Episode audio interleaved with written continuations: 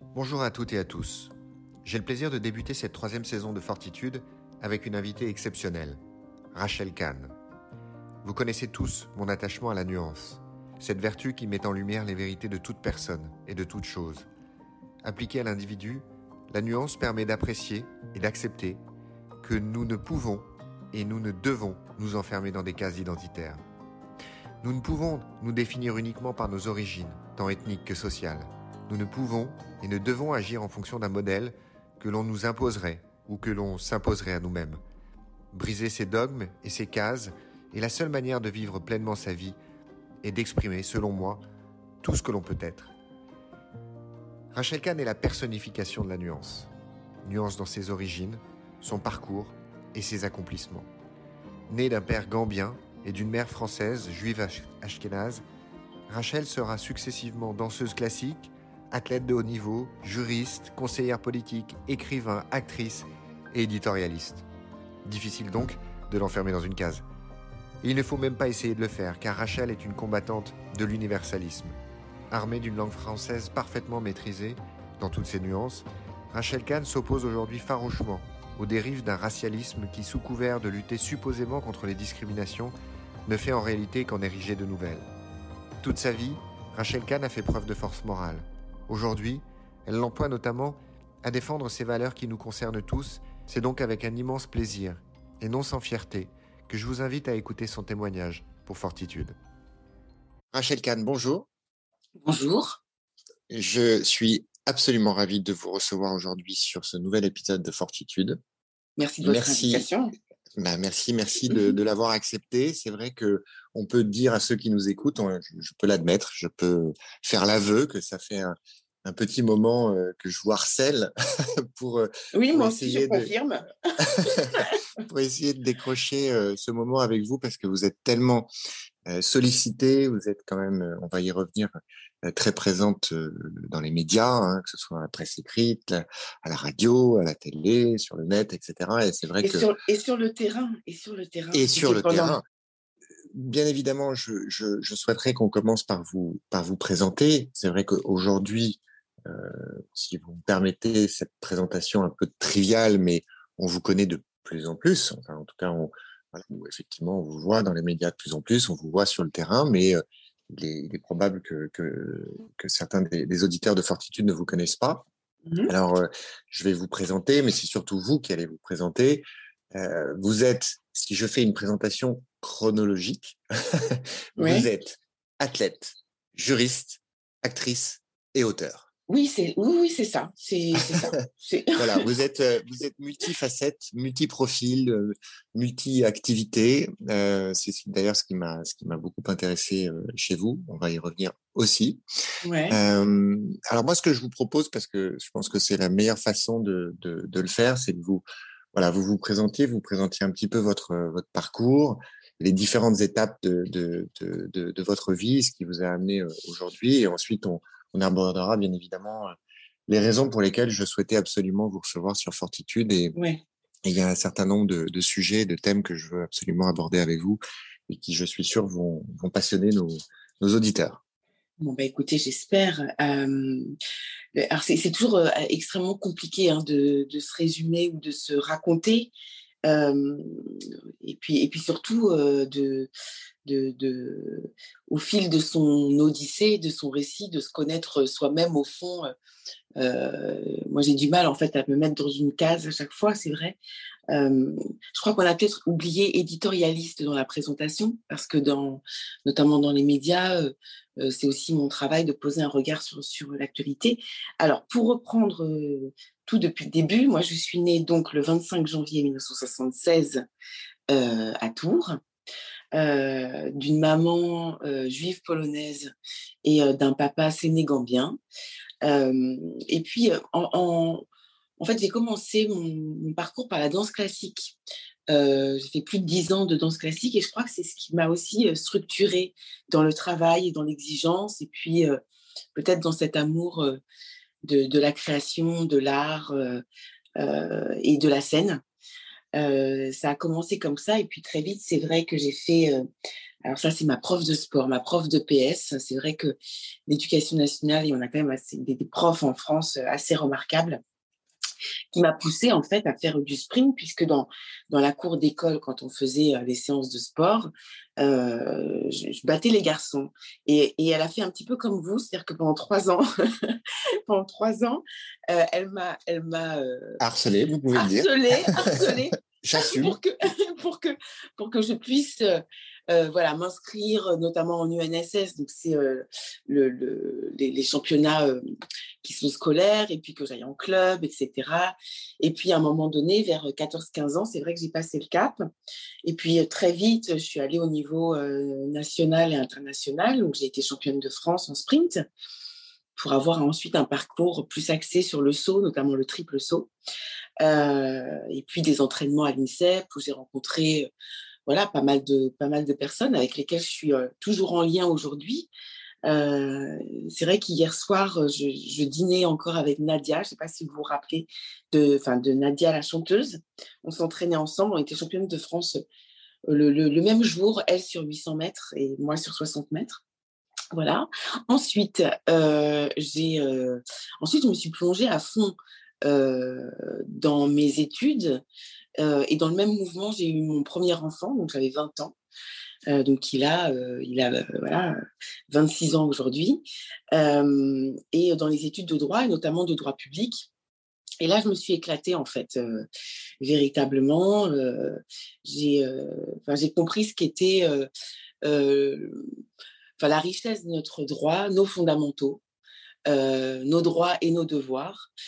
Euh, et puis, euh, ce que la France aussi a apporté euh, au moment de la SDN, donc avant les Nations Unies, sur cette philosophie, en somme, des Lumières, l'humanisme, ce droit des gens, qui est le droit international aujourd'hui, et dont l'actualité est criante d'ailleurs en, ce moment. et puis ensuite, après le... Après Alors d'ailleurs, je me permets de vous couper un instant parce que j'ai vu effectivement dans dans votre biographie, biographie, les, informations que j'ai pu euh, j'ai pu trouver, hein, que vous pourriez corriger si elles étaient fausses, mais vous avez donc vous avez fait vos études à l'université Panthéon-Assas, ce qui est une bonne chose puisque moi aussi.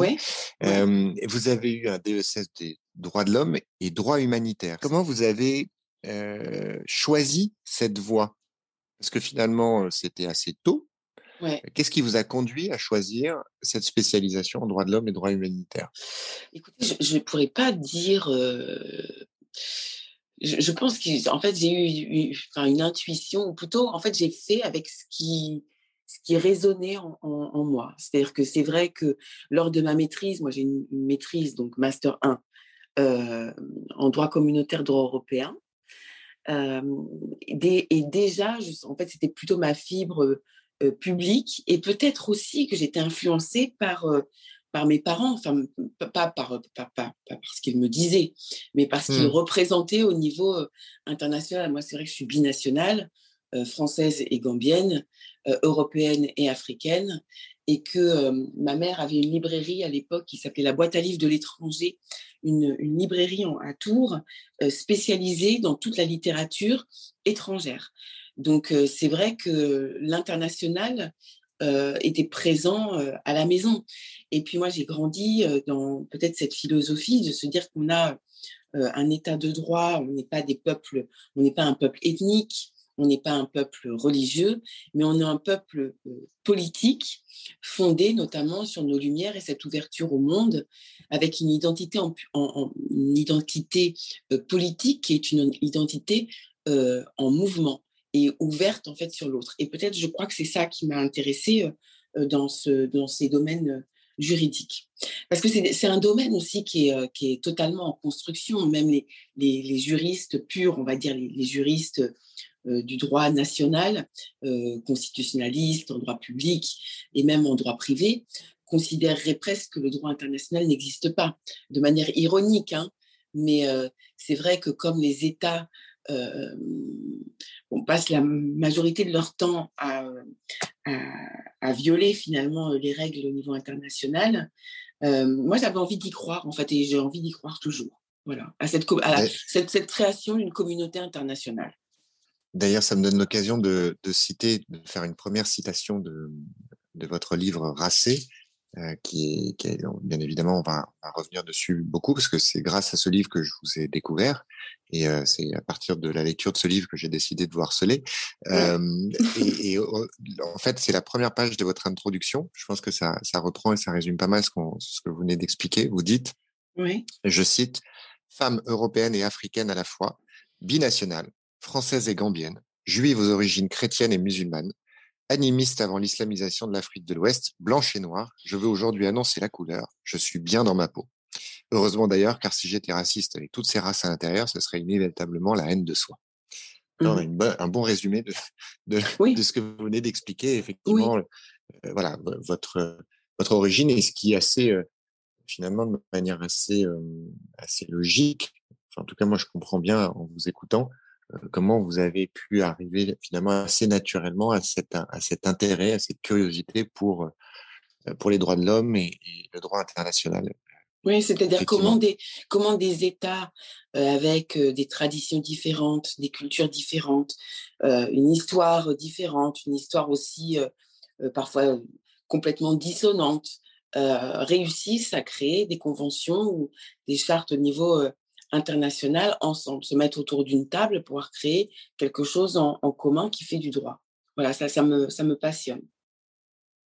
Alors du coup, vous faites vos études, donc le CDESS, vous faites aussi un DEA de droit international, il me semble. Oui, oui tout à fait. Euh, et ensuite, alors après ou parallèlement, là, je n'ai pas suffisamment de, de, détails sur la chronologie, vous entamez une carrière de conseillère politique. D'abord à la mairie de Paris, donc mairie du 20e, et puis ensuite avec une vice-présidente à l'aménagement du territoire à la région Île-de-France, où l'aménagement du territoire brasse l'ensemble des, des, des, des, champs politiques, c'est-à-dire on est sur la liberté d'aller et venir, sur l'environnement, sur l'économie, sur le social, sur le sport, sur la culture, sur la nécessité de logement.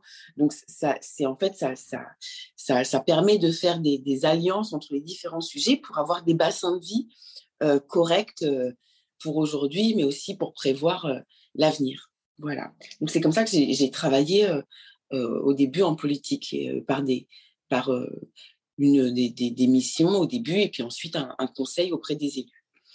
Et c'est de là, et c'est de là, après l'aménagement du territoire, qu'à la région Île-de-France, il y a eu un poste qui s'est libéré euh, au cabinet du président Huchon sur la culture et que ma candidature a été acceptée et je suis passée ensuite conseillère culture euh, à la région Île-de-France où là j'étais plus sur mes sujets de prédilection, disons, euh, sur le spectacle vivant, sur le livre, sur le cinéma, euh, et sur les, les, la création plastique, sur les arts visuels, sur le patrimoine.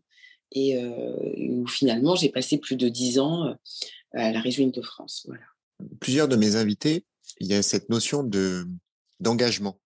Oui. Est-ce que quand vous entamez cette, cette carrière politique, de conseillère politique, que vous prenez des responsabilités dans une institution politique, est-ce que vous avez déjà une idée, une notion, une volonté d'engagement euh, ou est-ce qu'elle vous apparaît à ce moment-là et comment elle s'est manifestée ou, alors pas du tout peut-être que je me trompe mais, mais voilà parce que j'imagine quand même que quand on endosse un rôle comme celui-là on est censé avoir conscience qu'on fait partie du, fonctionnement de l'État du fonctionnement de la nation. Euh, certes on est un rouage mais on est malgré tout, on fait partie de, la machine globale. Et est-ce que vous l'avez perçu avec cette idée de euh, voilà d'un engagement vis-à-vis du, pays, vis-à-vis de son fonctionnement, ou ça s'est fait, ça s'est fait de manière un peu euh, voilà peut-être inconsciente et c'est apparu après? Comment Moi j'aime bien cette notion d'engagement et j'aime bien mmh entendre mes, invités dessus. Ouais, non mais mon engagement, il est né il est né dans quand j'avais 5 ans en danse classique. C'est-à-dire que l'engagement total, l'engagement viscéral, cet engagement en fait qui dit que vous pouvez peut-être apporter une pierre en fait à l'édifice, j'en ai eu conscience extrêmement tôt, c'est-à-dire danse classique avec cette exigence et cette volonté, notamment à travers l'esthétique, de donner le meilleur de moi-même et peut-être de, de, de, dépasser mes limites dans ce champ-là. Et ça, en fait, c'est jusqu'à aujourd'hui, c'est-à-dire que ça, ça fait partie de, mes fondamentaux qui, qui certainement, enfin même, oui, qui, c'est sûr, m'ont permis ensuite d'être championne de France, donc d'avoir aussi à un moment donné l'équipement de l'équipe de France, donc c'est ce survêtement bleu, blanc, rouge, de représenter la France dans des matchs au niveau international. Euh, de cet engagement, ensuite, ça s'est traduit. Alors, j'ai fait un petit peu de scène dans un groupe hip-hop, mais pour transmettre aussi un message. Et puis après, d'un point de vue juridique, avec ce droit en mouvement, c'est-à-dire d'apporter aussi des réflexions, peut-être un peu à la, à la doctrine juridique, un, un, autre regard. Et pour ça aussi, il faut un engagement parce que de toute façon, on ne passe pas euh, des heures et des heures à l'entraînement ou des heures et des heures dans une bibliothèque si on n'est pas éperdument engagé pour, pour tenter de, d'apporter quelque chose et de partager quelque chose, de transmettre quelque chose. alors ensuite, lorsque c'est vrai que tous les matins, et ça, ça me fait rire en fait par rapport à Racé, à la sortie de Racé, mais on y reviendra. Quand tous les matins, pendant plus de dix ans, vous traversez un port et vous passez sous ce drapeau bleu, blanc, rouge, effectivement, il faut aimer la France. c'est compliqué, en fait, c'est compliqué de travailler pour une institution et, donc, et même si c'est à l'échelle territoriale pour son pays, sans être engagé pour son pays. Euh, voilà, donc, mais c'est venu assez tôt. C'est pas venu au moment de la région Île-de-France ou c'est pas venu uniquement en travaillant auprès des élus. C'est-à-dire, ce sont des couches d'engagement qui se sont succédées. Mais l'engagement était là très tôt. Ah, c'est facile. Votre réponse est fascinante parce que c'est vrai que moi j'avais abordé les choses sous un angle finalement assez assez limité, assez circonscrit, qui était cette idée d'engagement vis-à-vis de la nation et, et avec l'œil rivé sur cet aspect politique euh, de, de, votre carrière. Et en fait, par votre réponse, euh, vous, avez, vous avez démontré que l'engagement, c'est autre chose. Et finalement, c'est un, une forme de dépassement de soi. On a conscience qu'on contribue à autre chose que soi-même. On comprend bien l'intuition de l'enfant vis-à-vis de la notion d'effort, vis-à-vis de la notion de, de se dépasser, de, de s'inscrire dans une discipline et dans des règles qui nous sont extérieures, mais auxquelles on est, on est prêt à, à se soumettre, euh, parce que la danse classique, c'est bien évidemment euh, extrêmement euh, difficile, extrêmement cadré, c'est très codifié, et c'est voilà, il y a un don de soi qui est très important, bien évidemment. Et à partir de là, vous avez cultivé finalement euh, cette, ça, ça, fait partie de vous, et dans la suite de votre parcours, euh, vous êtes tout de suite impliqué dans une idée de voilà de donner un peu au-delà de ce que vous êtes uniquement en tant que personne, de, de, de voilà, de contribuer. Oui, c'est ça.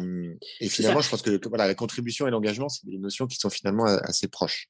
Tout à fait. Et, et l'engagement, oui, c'est toujours aussi un, un, un, don de, un don de soi, peut-être un peu de, de perte de soi pour s'oublier, pour, pour, pour partager avec les autres. Et c'est vrai que la danse classique, euh, avec cette esthétique éperdument exigeante, avec cet effort sur son corps permanent, avec aussi ce, cette, exigence, cette exigence finalement presque... Enfin, le geste parfait, c'est quelque chose d'inaccessible comme ça. Mais je pense que de toute façon, l'esthétique, je pense que l'être humain peut mourir pour l'esthétique. C'est-à-dire que euh, quelque chose qui, nous transcende comme une musique, comme un geste, comme un tableau, etc., on peut se dire, OK, je peux disparaître pour que cette, musique, cette composition puisse, puisse euh, exister. Et après, ce que vous avez dit sur euh, se soumettre à des règles et se soumettre à cet effort pour atteindre quelque chose, ça entre en lien aussi avec le droit, parce que la notion de souveraineté, c'est ça c'est-à-dire que la souveraineté, la souveraineté nationale, et on a tous les échanges aujourd'hui par rapport à l'Europe, euh, la souveraineté, c'est une, reine, en fait, qui décide euh, de se soumettre au niveau international à d'autres règles. Mais la souveraineté peut toujours euh, défaire ce qu'elle a fait ou faire ce qu'elle a, ce a défait. Et c'est ça l'engagement, en fait. L'engagement, c'est de décider d'agir en souveraine et en maîtrise peut-être de son récit, mais pour quelque chose qui nous, qui nous dépasse. Et moi, dans, dans, assez jeune, en fait, j'avais cette phrase parce que l'engagement aussi, euh, il, vient d'une transmission. C'est que euh, on est, euh, on est dans une lignée, on, est, on a un héritage. Et cette phrase de, de Gainsbourg, hein, c'est je connais mes limites, c'est pourquoi je vais au-delà. Et c'est ça l'engagement. C'est mmh. d'aller toujours au-delà de ses limites. Et moi, c'est vraiment ma, ma phrase maîtresse lorsque je suis embarquée dans quelque chose. C'est vrai que j'y vais toujours à fond, sinon je suis pas satisfaite. Si, si je, vais dans un projet et je, n'en tire pas une autre partie de moi-même, donc je ne dépasse pas mes limites, c'est, c'est pas vraiment intéressant. Ah, c'est amusant parce que j'avais prévu dans le, je prépare bien évidemment toujours un, peu mes entretiens.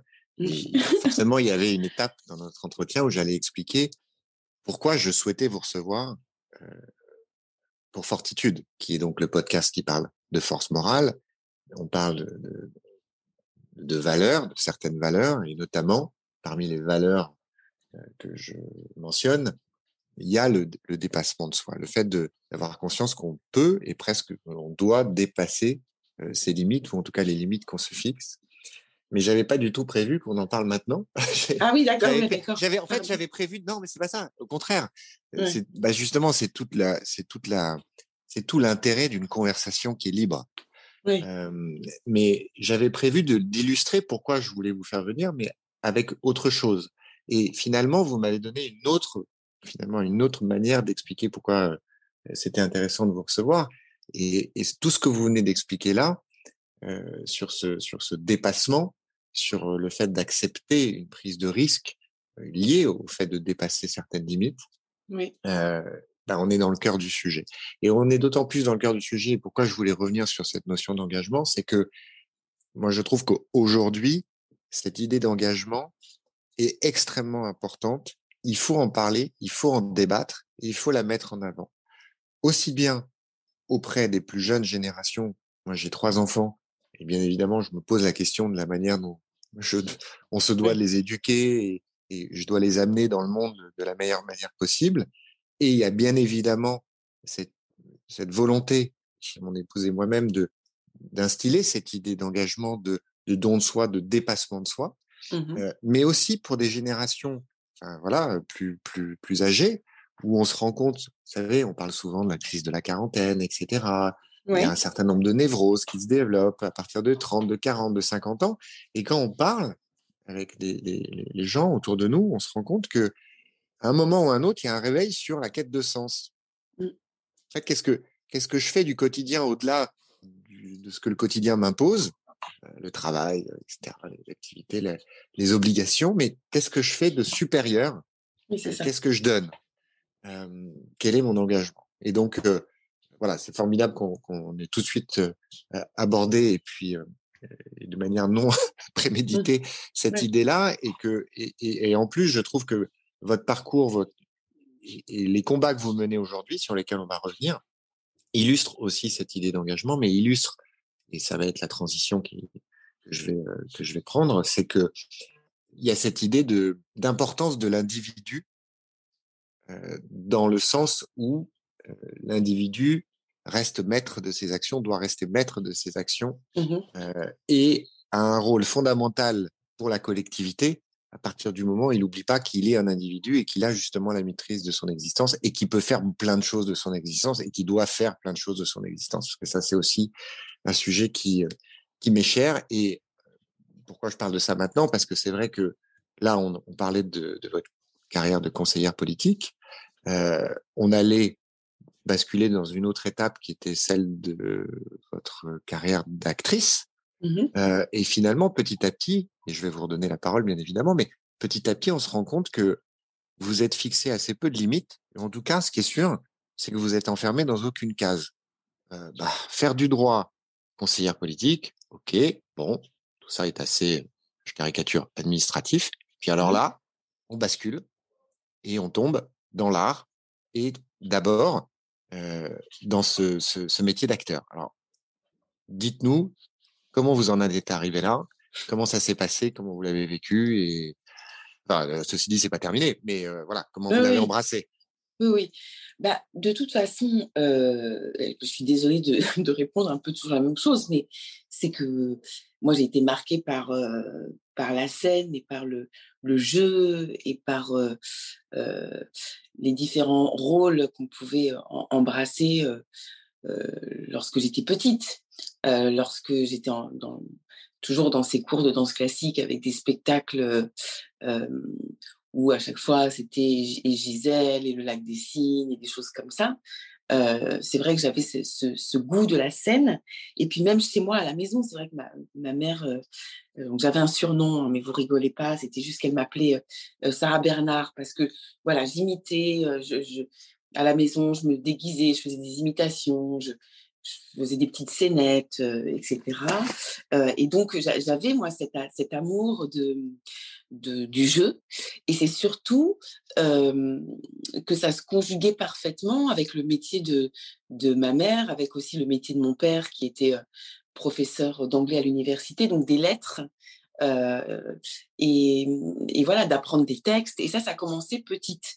Et c'est vrai après que c'est arrivé lorsque j'étais à la région de France, où j'ai commencé à travailler avec des producteurs et des agents, et que j'ai rencontré Dominique Besnéard, et qu'en en fait, il a vu ça en, moi. Et c'est comme ça que c'est comme ça que j'y suis allée euh, en passant un premier casting qui a, qui a fonctionné.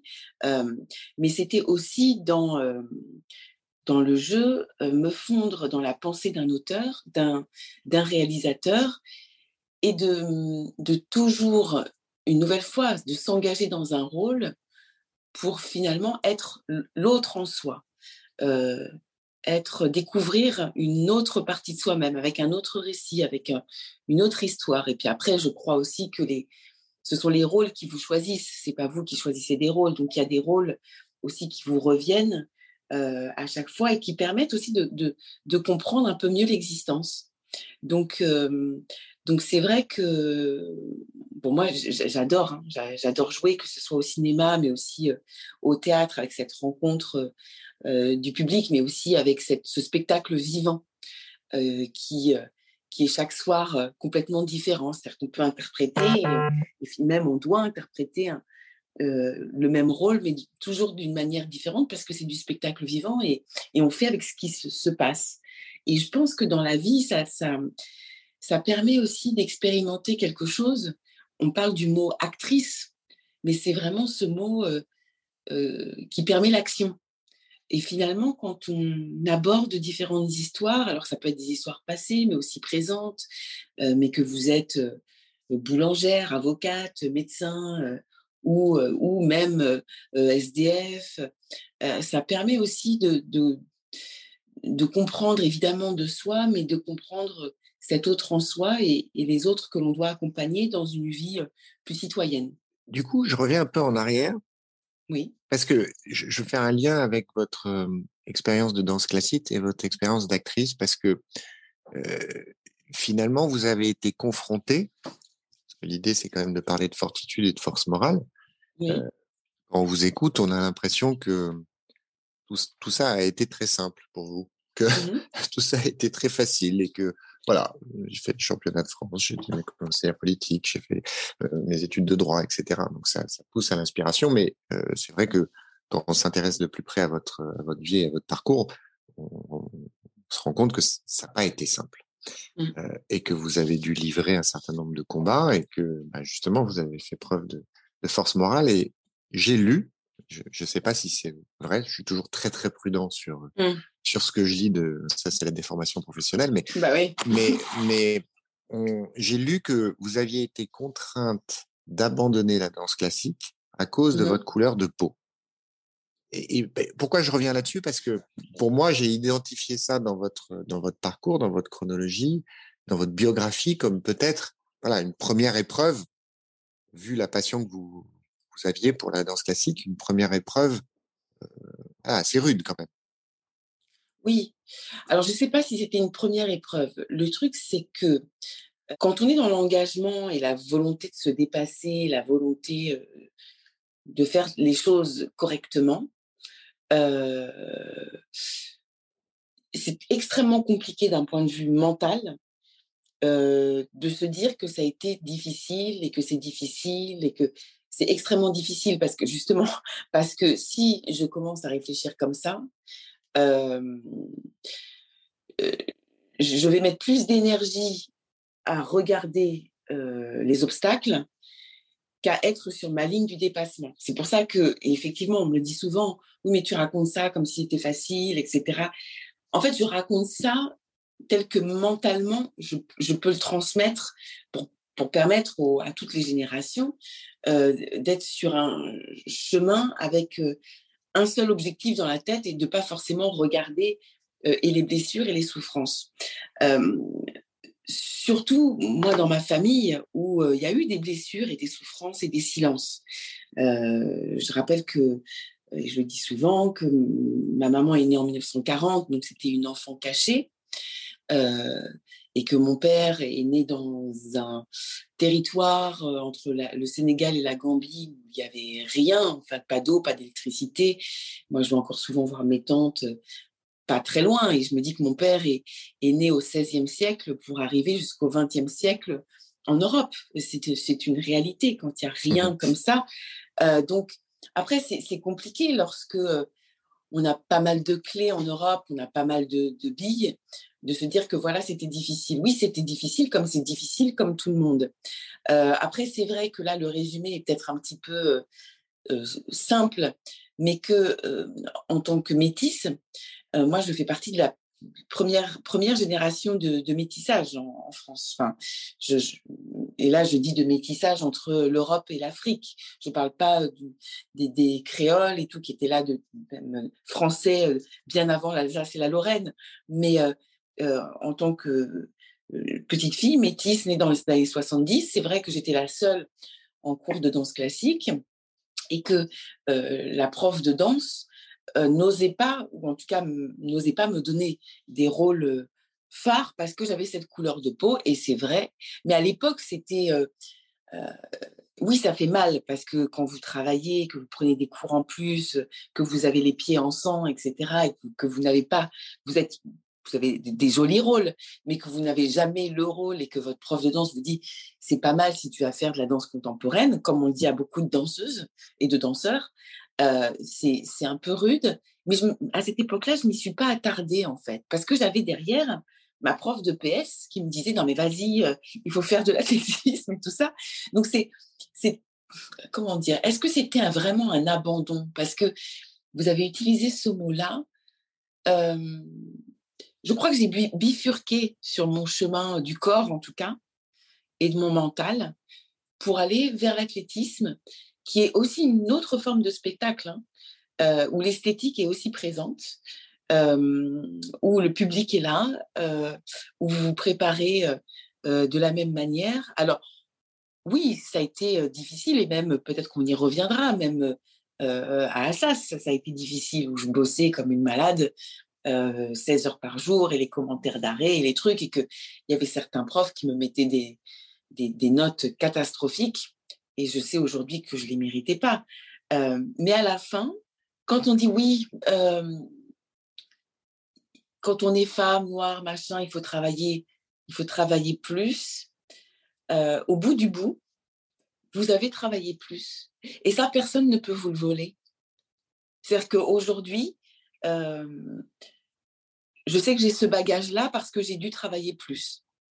Voilà, donc à la fin, tous les efforts euh, et les efforts rendent plus forts, donc euh, et les épreuves rendent plus fortes. Et ça, c'est un bagage que qu'on peut pas vous enlever. Donc oui, c'est difficile d'un côté, mais d'un autre côté, ça vous permet une nouvelle fois de vous révéler un peu plus à vous-même. Bah, c'était la réponse parfaite.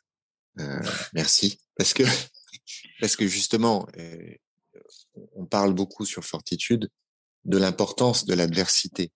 Là où je vous rejoins, c'est que, bien évidemment, il y a des adversités qu'on aimerait ne pas subir, et d'ailleurs qu'on ne choisit pas. Il y en a parfois qu'on choisit.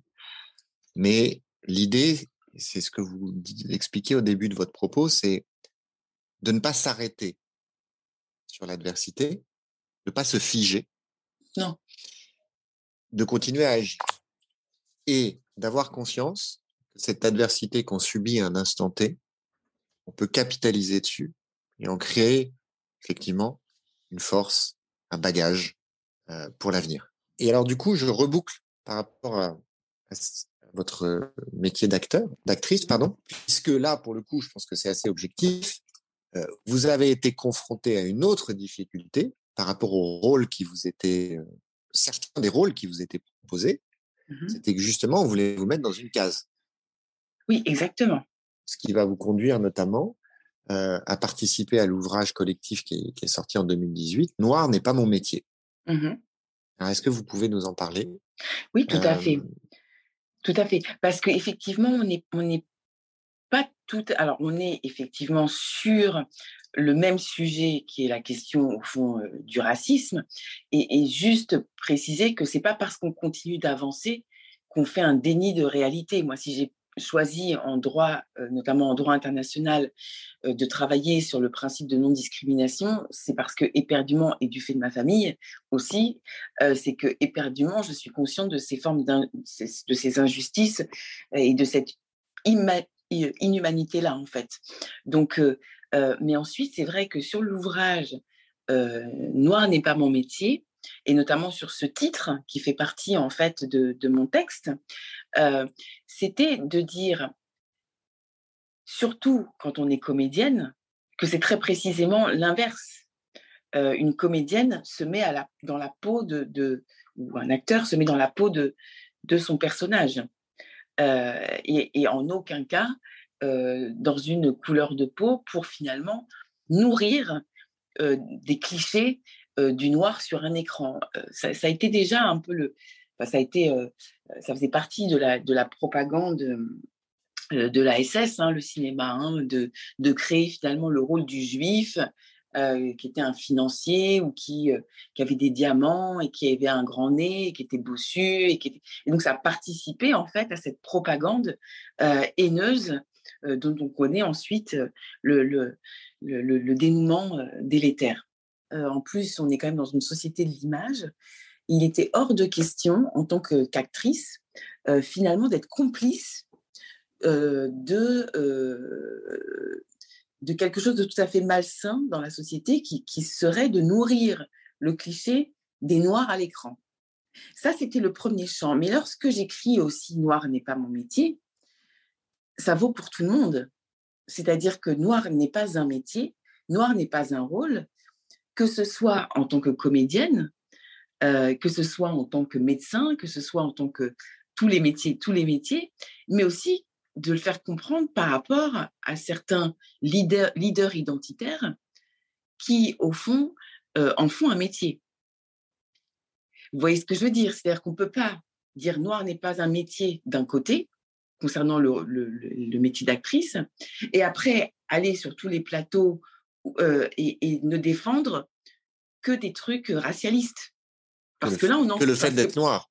Que le fait d'être noir, parce que là, très précisément, c'est un métier. Et certaines mmh. personnes aujourd'hui ont fait du fait d'être noir un métier. Et c'était quelque chose de beaucoup plus, en tout cas pour moi, beaucoup plus complexe qu'une revendication euh, simplement par rapport aux, aux injustices du cinéma. C'était quelque chose de beaucoup plus universaliste et humaniste. Noir n'est pas un métier. C'est quelque chose qui s'adresse à tout le monde, pas simplement aux blancs. Et, c'est intéressant parce que c'est vrai qu'aujourd'hui, en plus, on le voit, on a une autre, on a une autre manifestation que je trouve très perverse de tout ça, par rapport d'ailleurs euh, au métier d'acteur. Euh, c'est aujourd'hui les interdictions qu'on voit poindre pour certains comédiens d'endosser des rôles qui ne correspondent pas, entre guillemets, à leur identité personnelle. Oui. Je m'explique. Mmh. c'est Scarlett Johansson qui a été obligée de renoncer à un rôle qu'elle devait jouer d'un transsexuel. Oui. Parce que une, certains se sont élevés contre l'idée que du coup, elle piquait le rôle à un vrai transsexuel. C'est toute l'idée que vous venez d'expliquer, c'est le mécanisme de case identitaire auquel on doit, doit absolument respecter et qui finalement renie le concept même du jeu d'acteur, du jeu de comédien, du jeu de rôle. Et puis au-delà du métier d'acteur qui nous déshumanise. Oui, oui. Parce, parce que, parce que, parce que l'humain, enfin c'est Gérard de Nerval qui disait « je suis un autre euh, mais c'est profondément ça. Comment on peut vivre simplement euh, sous le prisme de l'essentialisme? Et comment donc ça tue toute idée de travail aussi. C'est-à-dire que on est, admettons voilà, je nais noir et donc toute ma vie je ne vais faire que des choses qui sont relatives à ma naissance, sans finalement avoir un besoin de travailler, de chercher ces, autres en moi-même et justement sans dépassement de moi-même. Je reste dans cette case euh, et finalement dans une case qui, ne fait que avec le regard de l'autre, euh, sans prendre en considération mon morcellement, mes, mes, pensées contradictoires, mes doutes, mes interrogations, mes peines, mes souffrances, etc. qui peuvent être des souffrances aux antipodes finalement des idées reçues sur ma couleur de peau. Et c'est catastrophique enfin, pour la, la, grandeur de nos humanités.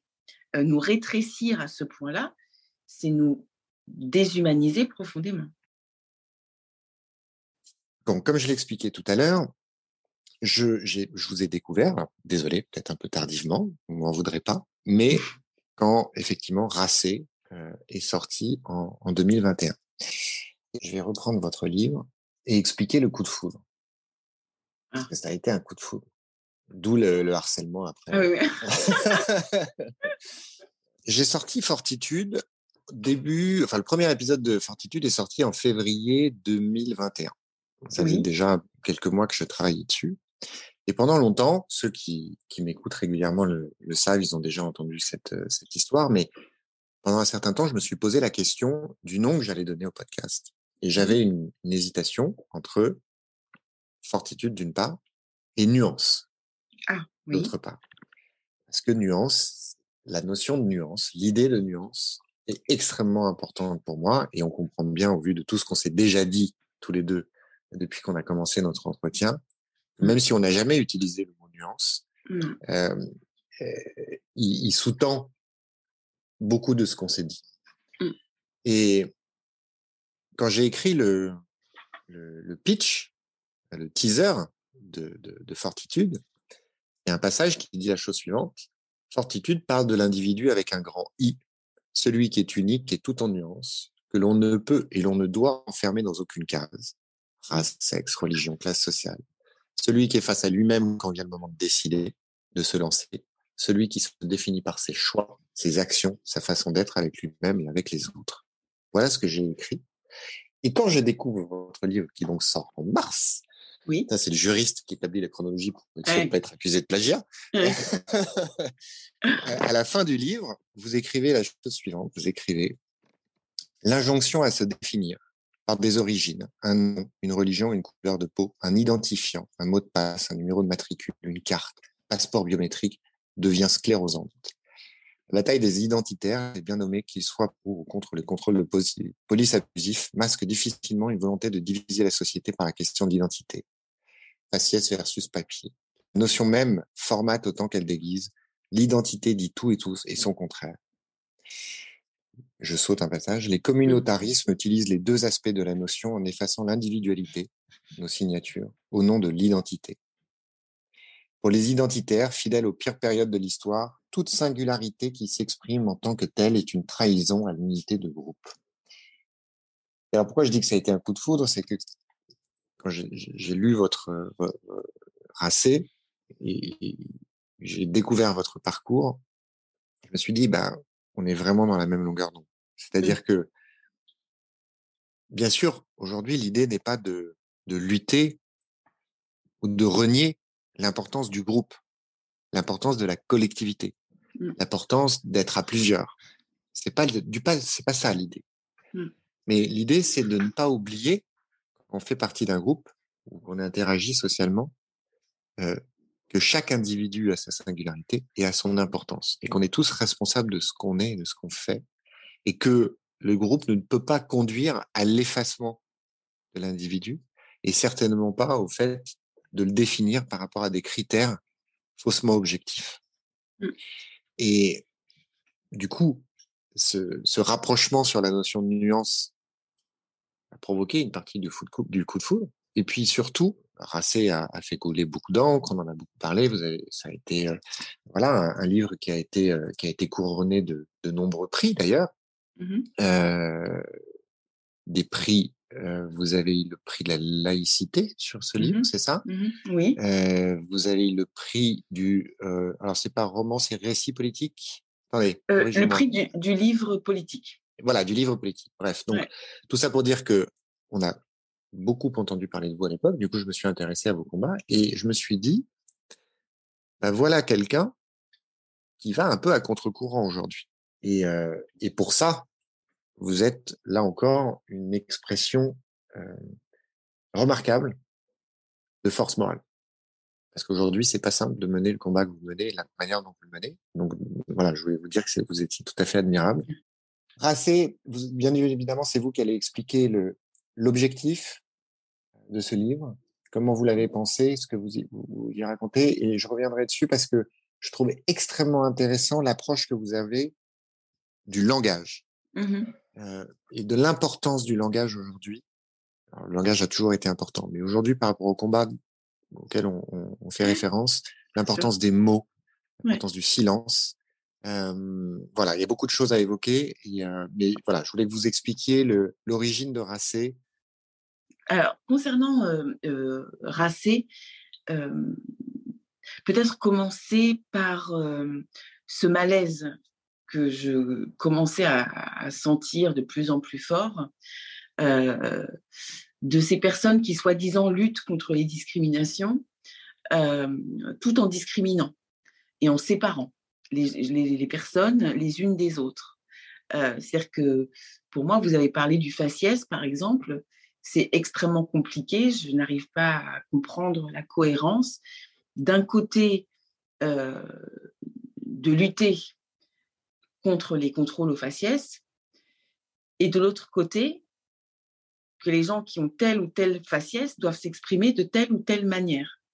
À un moment donné, j'ai compris que ces personnes-là, hein, les activistes euh, qui se disent antiracistes, finalement, je ne les intéressais pas vraiment.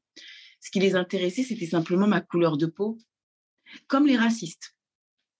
Qu'en fait, mon existence, euh, mon parcours, justement, ce que j'avais pu faire, euh, mes traditions héritées de mes parents, de mes grands-parents, de cette conjugaison des, des continents, ça, ça les intéresse pas, en fait. Ce qui les intéresse, c'est d'avoir quelqu'un qui travaille pour cette cause et qui finalement est une cause malsaine de séparer les gens, très revancharde, qui prend une, forme de jouissance au, mépris sur les réseaux sociaux. Et pour moi, euh, juste après Noir n'est pas mon métier, c'était douloureux de voir que finalement, on avait écrit ce livre-là et que euh, certains en ont fait un objectif de vengeance. Et ça, c'est pas ma voix en fait. C'est pas du tout ce dans quoi je suis née. C'est pas du tout euh, mon héritage. C'est pas du tout ce qui m'a été transmis. Euh, et pareil, euh, toutes ces mouvances décoloniales, je trouve que par rapport à ma famille, notamment au Sénégal, en Gambie, puis mon papa de cœur qui était Manu Dibongo, c'est très irrévérencieux de se dire décolonial alors qu'il y a des personnes qui ont vécu la décolonisation et les indépendances et qui ont, qui ont travaillé pour être euh, des personnes et faire grandir le monde euh, avec euh, leurs talents, que ce soit mon père à la fac de droit, à la fac, ou bien à la fac d'anglais, ou que ce soit un grand artiste comme Manu Dibango avec son saxophone, qui a lui ouvert des portes contre les, les, replis et contre le racisme et l'antisémitisme. Et donc, en fait, moi, j'ai pris la plume pour, à un moment donné, me poser face à ma pensée et face à mon parcours. Et c'est difficile aujourd'hui hein, de faire ça. C'est-à-dire que euh, c'est peut-être presque plus difficile hein, que les épreuves euh, que, qu'on peut avoir dans sa vie, d'arriver à se poser avec qu'est-ce que l'on pense vraiment. Alors même qu'on est dans un moment où avec les réseaux sociaux, avec euh, les chaînes d'information en boucle, avec le buzz, avec les clivages, avec des gens qui vous dictent ce que vous avez à dire et comment vous devez les dire. Là, c'est un clin d'œil par rapport au langage que vous évoquiez tout à l'heure. quelle est ma pensée? Où est-ce que je veux aller? Qu'est-ce que je veux faire? Qu'est-ce que j'ai à dire? Et en fait, je me suis rendu compte que on était, et ça rejoint en fait vos combats, hein, dans cette autocensure. Que finalement, il y a des choses qu'on ne peut plus dire. C'est-à-dire que je ne peux plus dire de certaines personnes, noir n'est pas un métier. Je ne peux pas le dire à, des noirs, par exemple. Mais pourquoi? Alors, alors même qu'on est tous égaux. C'est-à-dire, noir n'est pas un métier, je peux le dire à des blancs comme je peux le dire à des noirs.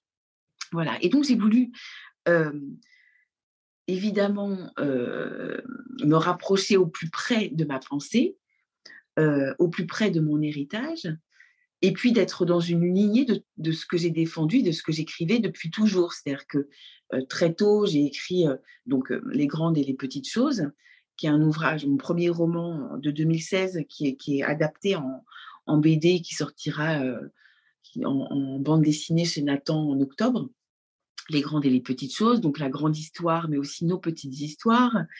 Euh, euh, j'écrivais aussi ma mémoire d'afro-yiddish ou Noir et Juive, la liberté de l'espèce.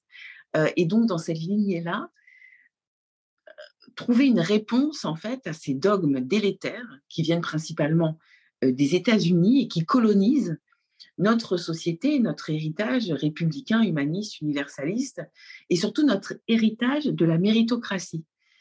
Et c'est vrai que depuis ces dernières années, on est dans quelque chose plus de l'ordre de la victimocratie. Regarde mes blessures, regarde comme je souffre. Mais ça, ça ne fait pas une vie, en fait. Hein. C'est-à-dire qu'on ne peut pas euh, euh, se dire qu'on a bien travaillé en montrant ses bobos.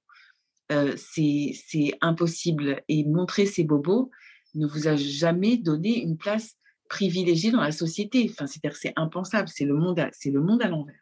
En revanche, comment vous allez réparer vos blessures, mais sans, euh, sans un esprit de vengeance et guerrier, ça, ça m'intéresse. Et donc, j'avais envie vraiment de, de, me pencher sur ça dans un moment où la société se divise entre ceux qui déconstruisent et ceux qui veulent créer une société cloisonnée avec à l'intérieur des identités carcérales. Donc, vous n'avez pas le droit de sortir de, de ce que vous représentez et ceux aussi qui veulent, malgré tout, et je pense que ça fait partie de cette majorité euh, silencieuse, qui veulent construire et retisser et réparer, malgré nos histoires, malgré l'antisémitisme, malgré le racisme, malgré toutes les formes d'injustice, euh, qui veulent en fait euh, peut-être remettre de l'humain au centre, plus que de l'universalisme, de l'humanisme profondément au centre. Et ça, c'est extrêmement compliqué à faire comprendre. Et vous parlez de, de nuance. La, nuance est un combat euh, où il faut être armé d'une force inouïe pour faire comprendre en fait euh, que c'est pas parce qu'on est dans la réparation euh, et dans la, volonté de réparer qu'on est dans la négation des batailles contre les injustices, le racisme, l'antisémitisme et autres. Et donc voilà, et je voulais me rapprocher évidemment de, de ce langage, de cette langue française qui est une langue magnifique et qui m'a été transmis par des parents qui au départ ne parlaient pas français. C'est-à-dire que voilà, c'est mon père principalement hein, qui parle six langues, que le français c'est sa sixième langue, et qui m'a transmis cet amour des mots, cet amour de la, de la bibliothèque, et qui au fond me disait en creux, euh, un artiste, un auteur, mais ce que nous sommes en tant que citoyens français, nos origines, c'est la bibliothèque c'est l'infinité de nos lectures, c'est l'infinité de nos récits, c'est la réinterprétation de tous les textes. Euh, et notre origine se, retrouve dans, l'ensemble des livres. Et aujourd'hui, lorsqu'on vous interdit d'écrire un bouquin parce que vous n'avez pas la bonne couleur de peau, ou euh, je vois quand, quand Tracé est sorti, alors même que j'étais co-directrice d'un centre culturel, euh, d'avoir une responsabilité dans la culture et de ne pas pouvoir écrire un livre, que ma liberté d'expression soit entachée parce que soi-disant ce que je dis est une traîtrise, alors même que la traîtrise, je la définis dans, le bouquin, c'est-à-dire que c'était une mise en abîme en fait. Euh, la sortie du bouquin a illustré ce que très précisément je voulais illustrer. Donc c'était assez inouï euh, comme, comme truc, mais c'est-à-dire qu'en se rapprochant de sa propre pensée, euh, ça a créé un bordel en fait. Donc c'est donc c'est assez fou. C'est-à-dire que si vous voulez être dans le pas de vaguisme, qui est un danger international, ne pas faire de bruit, ne pas faire de vagues, euh, avoir un, genou à terre ou dire aux hommes blancs de plus de 50 ans, mettez un genou à terre, ou si j'avais écrit juste ta mère la pute, ça aurait fait moins de vagues que quelque chose qui est profondément dans nos fondamentaux, dans notre constitution et qui revient aussi au texte de la Déclaration universelle des droits de l'homme, etc. C'est-à-dire que moi, je n'ai pas inventé la poudre, en fait. Je m'inscris dans un héritage. Et ensuite, je me suis attachée à ces nouveaux mots et à ce nouveau langage qui est pour moi le début, le langage, ce, langage-là, quand on dit par exemple racisé, euh, qui veut dire en gros que vous êtes une victime à vie mais quelle que soit votre vie, ce mot est le, début du séparatisme. C'est-à-dire que vous avez des personnes qui, sont, qui seraient racisées et d'autres qui ne seraient pas racisées, quelles que soient vos actions, etc. Alors oui, racé, c'est un pied de nez à ce mot racisé parce que, un, c'est un joli mot de la langue française. Et comme tous les jolis mots de la langue française, il a plein de définitions en lui contrairement à racisé, et en général ces nouveaux mots qui n'ont qu'une seule définition ou qui ne permettent pas l'interprétation. Euh, et ce mot, c'était de dire euh, à la fois que, euh, que voilà, j'ai plein de, racines en moi et qui viennent d'un peu partout, et comme dirait Sénèque, et, et, et, et, et, aussi parce que racé, c'est ce mot de la langue française qui, qui renvoie à une forme de dignité, alors même que racisé vous renvoie à vie, à vous déshumaniser et euh, à ne prendre de vous que le moment où vous avez été victime de racisme. Et même si vous n'avez pas encore été victime de racisme, vous le serez un jour. Euh, donc c'est voilà, c'était une, réponse avec une forme aussi d'humour dedans, euh, ce mot-là, et qui a porté après toute, toute mon écriture. Effectivement, vous avez construit tout votre, tout votre récit autour du langage. Oui. Ça commence par au nom de tous nos mots. Bien évidemment, on comprend le jeu de mots, oui. même si c'est MOTS, euh, on comprend l'idée euh, qui, qui, est sous-entendue avec MAUX. Oui. Ensuite, les mots qui séparent, oui. les mots fourre-tout et les mots qui réparent. Et vous parlez aussi du silence. Oui. Et je trouve votre approche était très intéressante parce que non seulement elle colle à la réalité, puisque c'est vrai que, comme vous l'avez dit, aujourd'hui, on voit une évolution du débat public. Que, voilà, aujourd'hui, les, les, les, mots, il y, a, il y, a, une police des mots. On est à la veille de quelque chose qui peut paraître très inquiétant et qui est mmh. effectivement une atteinte assez sournoise qui avance euh, pas si masquée, mais euh, voilà, pas forcément toujours de manière évidente, mais qui avance chaque jour et qui mmh. aboutit à ce que bah, finalement, on, soit privé de notre liberté de nous exprimer de la manière dont on le souhaite. Mmh. Euh, donc ça colle à cette réalité, puis ça colle aussi à une autre, un autre aspect qui est, euh, quand on connaît un peu l'histoire, extrêmement important, c'est que tout vient des mots. Mmh. Tout vient du langage des mots. C'est euh, Don Miguel Ruiz dans ses fameux accords Toltec, qui d'ailleurs le premier accord, qui est il faut que votre parole soit impeccable, rappelle que le mauvais usage de la puissance de la parole crée l'enfer. Donc, euh, et c'est pas un combat qui est anodin. Euh, et je trouve que le fait de le mettre sur le, le, le, socle du langage, le combat que vous menez, en le plaçant sur le socle du langage, vous avez vraiment tiré dans le mille parce que c'est vrai que c'est par le langage par l'atteinte à la liberté d'expression que potentiellement peut arriver le drame. Bien sûr. Et, et donc, dans votre texte, effectivement, vous reprenez tous ces mots que, alors, d'une certaine manière, je dirais malheureusement, on s'y est presque, presque habitué. Hein. Euh, il y a des mots aujourd'hui qui. Alors, moi, il y en a que j'ai découvert. Euh, je n'avais jamais entendu parler de sous-chien qui est le premier terme dans votre chapitre sur les mots qui séparent. Oui, c'est un des plus violents. Hein. Qui est vraiment violent. Ouais. d'ailleurs, euh, voilà, ça, m'a fini un peu la nausée. Oui. Euh, et, et j'étais d'autant plus mal à l'aise paradoxalement, que je l'avais jamais entendu. Ah je oui, me suis oui. dit, oh là, Ouais. euh, je dois pas être vigilant, j'ai pas dû faire attention, mais c'est Ouais. assez effrayant. Est-ce que vous pouvez nous en dire un mot? Pour ceux, parce que Oui. j'imagine que je suis pas le seul à le découvrir aujourd'hui. Oui, oui. Bah, en fait, la sous-chien, ça, en plus, ça met en exergue quelque chose, c'est-à-dire cette espèce de dialogue entre, euh, entre euh, on va dire, je ne sais même plus comment exprimer les choses, entre l'extrême droite et l'extrême gauche. C'est-à-dire que tout était parti, euh, à l'époque, je crois que c'était au Front National, où il était question des Français de souche. Euh, il en est encore question euh, euh, aujourd'hui. Donc, les, les, Français de souche, et à cela répondait l'extrême gauche en disant voilà les sous-chiens, opposés en fait aux, aux, personnes racisées en gros. Ouais. Mmh. et donc, ce mot-là qui draine, et même voilà, dans la, dans la, dans, dans la sonorité de, de, de, ce mot, cette. Euh, c'est-à-dire que le, le, le finalement, donc le, français de souche pour les uns et le sous-chien pour les autres, n'est pas un homme en fait. C'est un sous-chien. Il n'est même pas un homme, il n'est même pas un, chien, c'est un sous-chien. Et donc on a tout l'esprit de vengeance et tout l'esprit du séparatisme qui se retrouve dans ce mot. Et ce qui est très dangereux, et vous le disiez très bien, c'est que ce mot, moi je l'ai entendu, je, je l'ai entendu à des terrasses de café, euh, je l'ai même entendu par euh, euh, des gens qui m'étaient proches à l'époque. Oui, mais lui c'est un sous-chien. Oui, mais donc eux les sous-chiens.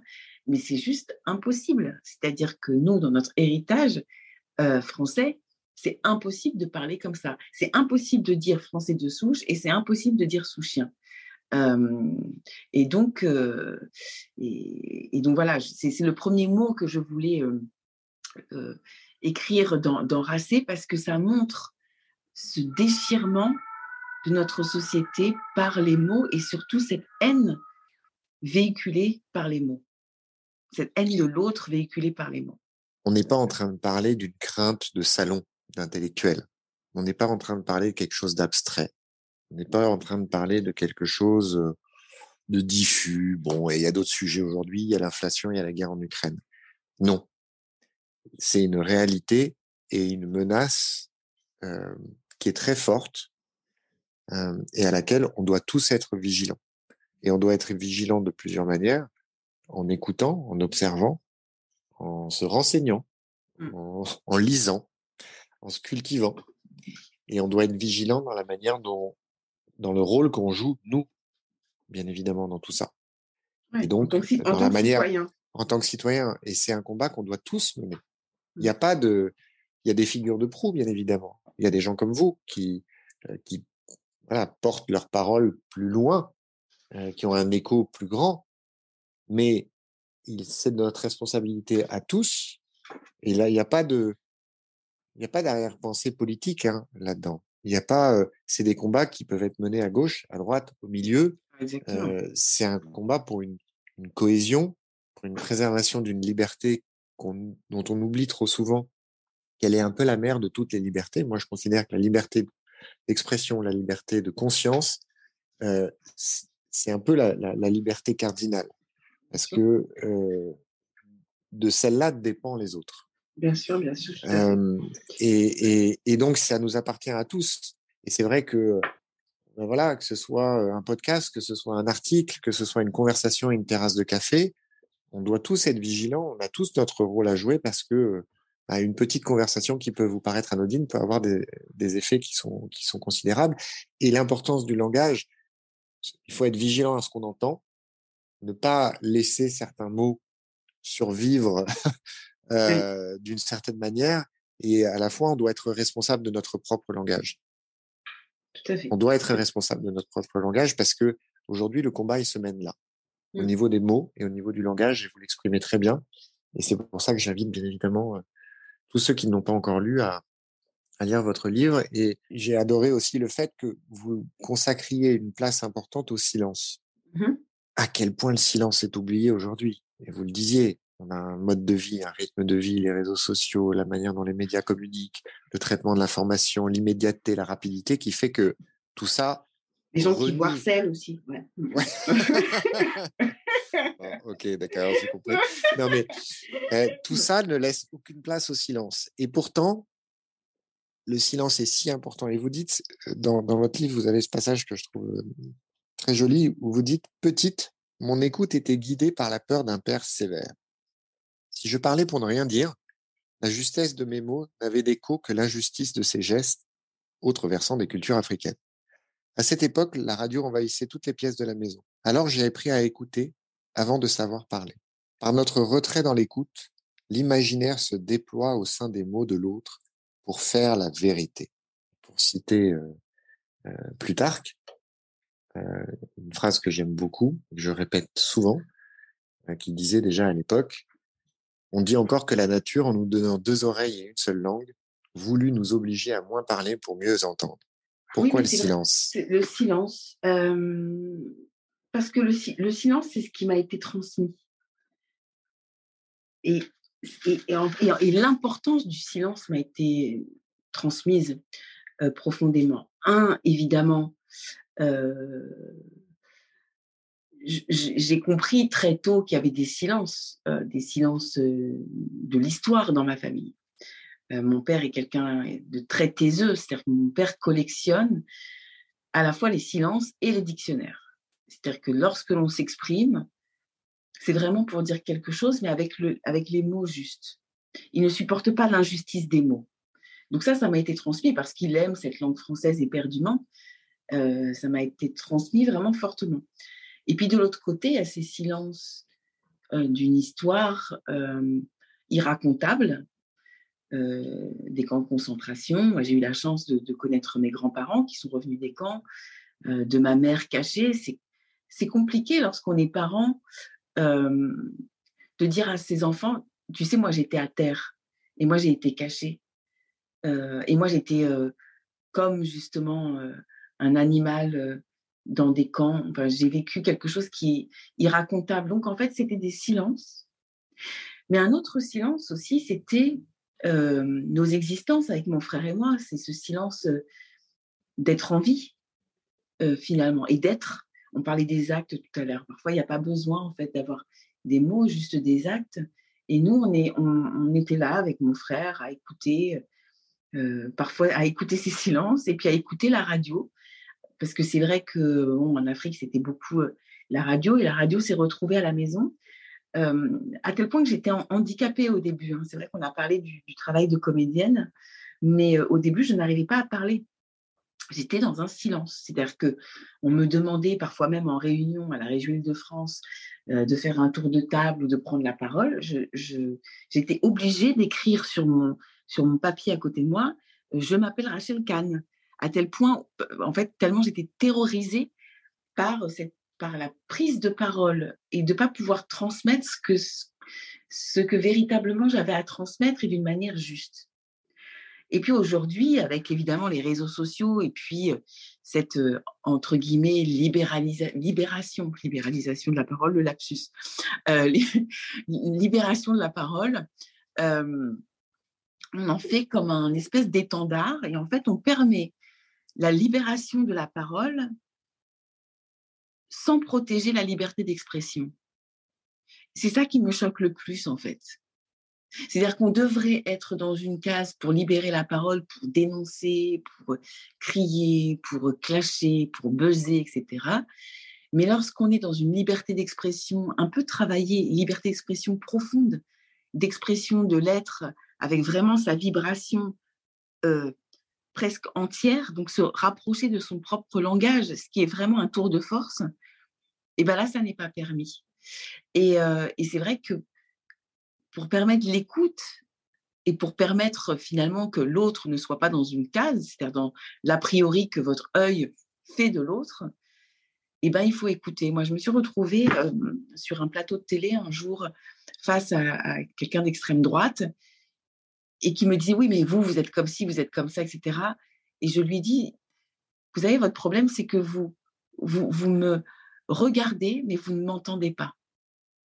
Et aujourd'hui, euh, personne n'entend plus personne. En tout cas, j'ai le sentiment que la, liberté, d'expression est aussi entachée parce qu'on ne laisse pas place au silence. Pour conclure, forcément, je vous interroge sur mon, mon tableau. Que vous inspire mon fameux tableau, Memento Mori, qui est ce tableau qui est censé représenter une vie de 80 années, euh, chaque case représentant une semaine. Oui. Euh, voilà. Qu'est-ce qui vous inspire? Bah, Il m'inspire l'infinité. Hein. Il m'inspire l'infini, même s'il y en a 80. Euh, il m'inspire l'infiniment petit, mais aussi l'infiniment grand. Et je pense qu'une vie, c'est ça. C'est, ça peut être une, c'est une, toujours une petite vie, mais qui peut être aussi infiniment grande. Et puis, il y a dedans une, une mise en abîme et mille possibilités, parce que dans chaque petite case, il peut se passer un milliard de choses. Donc, ça, ça, ça m'inspire les possibles. Parfait. Eh bien, merci. Merci beaucoup. Rachel Kahn, merci infiniment pour justement votre temps, d'avoir encore une fois accepté mon invitation, de m'avoir dénoncé auprès des services de police pour harcèlement. euh, j'étais, vraiment ravi d'échanger avec vous et euh, je suis sûr que, que, voilà, les auditeurs de Fortitude, euh, ceux qui vous ont découvert vont, vont, aller plus loin, vont acheter votre livre. Je vais bien évidemment mettre toutes les références dans les informations de, de l'épisode. Euh, pour qu'ils puissent vous découvrir vos, vos, écrits et puis découvrir votre engagement. Merci pour ce que vous faites et bah, merci pour votre engagement. Et puis j'espère à, à, très bientôt. Et merci beaucoup de votre invitation. Et si euh, ça peut permettre de, de, donner quelques clés, de partager euh, avec vos auditeurs, c'est un grand plaisir.